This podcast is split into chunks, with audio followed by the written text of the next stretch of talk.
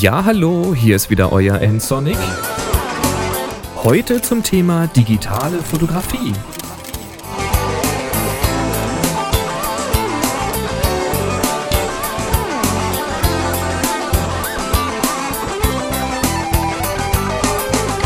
Auch in diesem Jahr möchte ich euch wieder ein paar tolle Fotoworkshops anbieten, die mehr bringen als eine teure Kamera oder ein teures Objektiv. Lernt kennen, was ihr habt, lernt Bilder zu machen. nsonic.de slash workshop. Wir sehen uns. Willkommen zum dritten Teil. Es geht immer noch um Vignetten.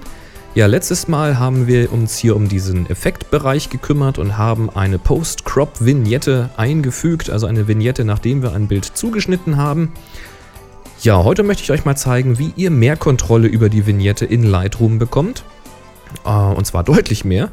Ja, denn nicht immer hat man ein Motiv, was sehr zentral ist im Bild, sondern manchmal hat man ein Motiv, was eher am Bildrand oder in einer Bildecke ist, so wie hier dieser schöne Eisbär.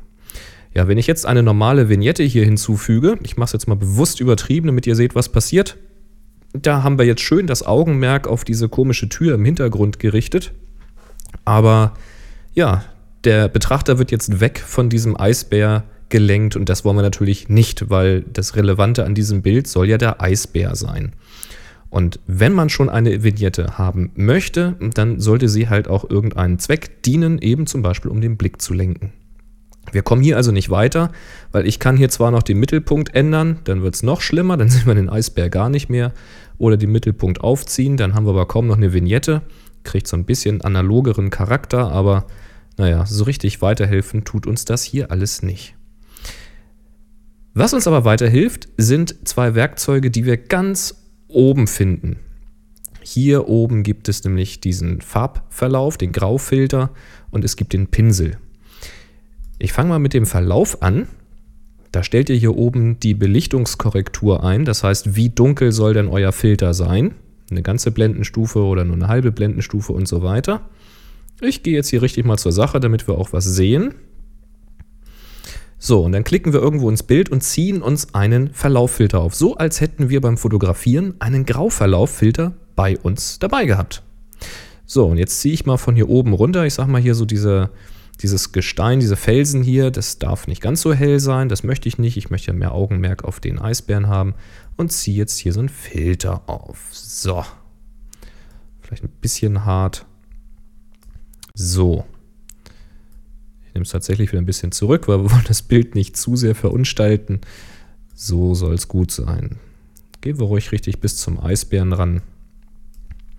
So, und jetzt habt ihr, ihr seht schon, welche Kontrolle ihr habt.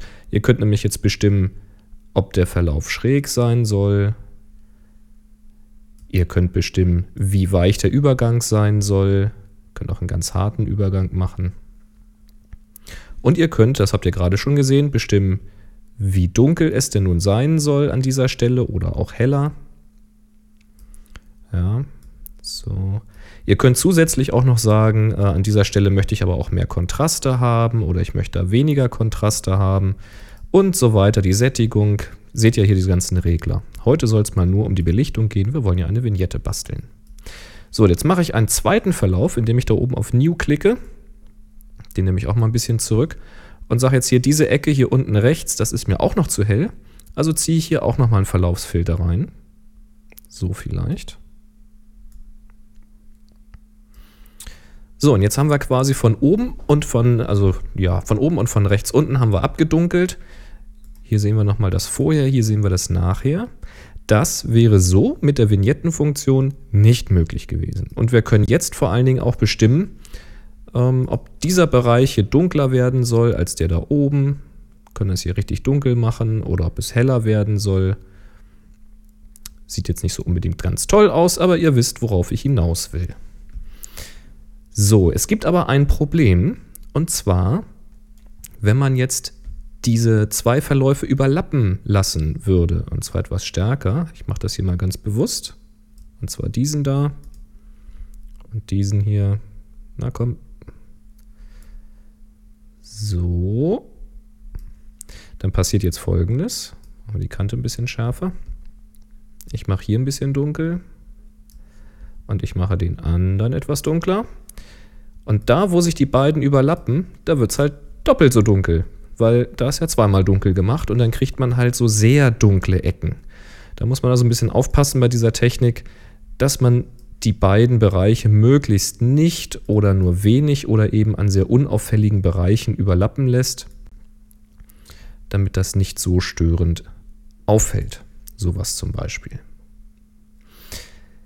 Eine andere Methode, achso, von diesen Verläufen könnt ihr natürlich beliebig viele machen, also oben, unten, links, rechts, ganz wie ihr wollt. Eine andere Methode ist der Pinsel. Dazu nehmen wir hier mal unseren Pinsel. Ich habe den Pinsel oben angeklickt. Na, da ist er. Auch hier könnt ihr eine Belichtungskorrektur einstellen und könntet jetzt sagen, ich will hier diese Kamera dunkler haben. Pinseln wir die einfach mal dunkel. So. Wir wollen jetzt aber genau das Gegenteil haben. Also könnte man jetzt ja auf die Idee kommen und sagen, na gut, dann pinsel ich eben hier außenrum dunkel. Da gehe ich immer so großzügig rum und pinsel alles, was um die Kamera rum ist, dunkel. So, auch hier habt ihr ziemlich viel Kontrolle. Auch hier könnt ihr sagen, wie dunkel soll denn das Ganze sein? Ähm, soll außenrum mehr Kontrast sein und so weiter und so fort. Man kann das Ganze auch einfärben noch, also dass man äh, keine, schwarze, keine schwarze Vignette macht, sondern eine bunte Vignette. Ganz interessant bei manchen Farbbearbeitungen, dass man dann die Vignette an diese Farbe auch anpasst. Einfacher ist es aber, wenn ihr erstmal dahergeht und sagt, okay, ich will eine Vignette machen, also mache ich es erstmal dunkel. Ich nehme jetzt einen ganz großen Pinsel und male einfach mal das ganze Bild inklusive dem Motiv komplett dunkel. Sagt ihr, naja, das hätte er jetzt ja auch mit der Belichtung machen können, mit der Belichtungskorrektur als solches fürs ganze Bild. Dann kriege ich das Bild ja genauso dunkel. Das stimmt, aber jetzt gehe ich daher und halte die ähm, Option-Taste am Mac, also die Alt-Taste gedrückt. Und dann wird aus diesem Pinsel ein Radiergummi zu erkennen an diesem Minus da. Kann man das sehen? In der Mitte. Ich versuche das mal ein bisschen hervorzuheben. Das heißt, ihr habt immer zwei Pinsel zur Hand. Ihr habt den normalen Pinsel, mit dem ihr etwas auftragt, und mit der Alt-Taste habt ihr das Radiergummi. Mit dem Scrollrad könnt ihr die Größe ändern. Und das mache ich jetzt. Das heißt, ich ändere jetzt die Größe von meinem Radiergummi. Und mit meinem Radiergummi gehe ich jetzt daher und sage, hier will ich was sehen und klicke da jetzt drauf. Und jetzt male ich quasi mit einzelnen Klicks ein Loch in meine schwarze Maske. So vielleicht. Auch hier habt ihr natürlich wieder Kontrolle, wie weich dieser Pinsel sein soll. Und auch hier habt ihr natürlich die Kontrolle, indem ihr jetzt die Maske, nämlich das, was ringsherum übrig geblieben ist, ein bisschen heller macht oder ein bisschen dunkler macht oder richtig aufhält. Ist ja auch noch eine Möglichkeit. Stellt ihr das quasi richtig frei. Also da ist der Fantasie keine Grenze gesetzt. Und das ist eine schöne Möglichkeit, wie man mit dem Pinsel sehr einfach schöne Vignetten machen kann, die auch außermittig sind. Um das nochmal am Beispiel hier von diesem Eisbären zu machen. Auch hier gehe ich einfach mal mit einem ganz großen Pinsel daher und male einfach mal hier das ganze Bild dunkel. So, alles duster. Und Pinsel ein bisschen kleiner. Jetzt mache ich Alt-Taste, habe mein Radiergummi, passe mein Radiergummi hier so ein bisschen an den Eisbären an und dann klicke ich hier mal so rein. Zack, zack, zack. Bisschen größer. Das soll so der Bereich sein. So. Sehr extreme Vignette. Ich ziehe hier die Helligkeit wieder ein bisschen auf, bis das ein relativ subtiler Effekt wird. So vielleicht. Vorher nachher. Vorher, nachher. Das benutze ich übrigens relativ häufig. Nicht so häufig, wie man vielleicht manchmal glaubt. Ich bin da doch oft ein bisschen faul und nehme dann doch die normale Vignette. In den meisten Fällen passt das ganz gut.